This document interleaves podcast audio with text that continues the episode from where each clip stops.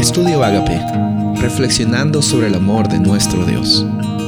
El título de hoy es La tierra como un lugar de descanso. Génesis 15:13.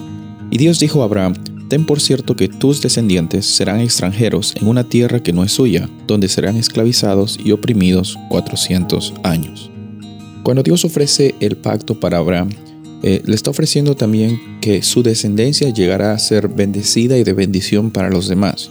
Pero la bendición eh, en estos días vamos a ver no solo consiste en, tener cosas materiales como a veces nosotros lo pensamos, sino una de las mayores bendiciones que recibimos eh, obviamente es la salvación, la libertad en Cristo, pero un regalo también que es una bendición que muchas veces no lo recordamos o no lo reconocemos o lo damos por sentado o no le damos la prioridad, es el regalo del descanso.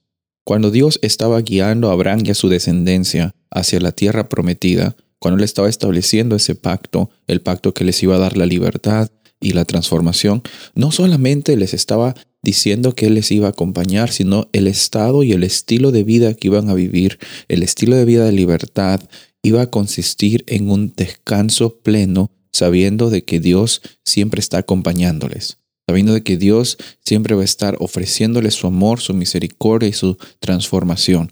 Por eso es que hoy día nosotros vemos también, incluso en el libro de Hebreos, bastantes alusiones, bastantes conexiones con el tema, con la experiencia del descanso.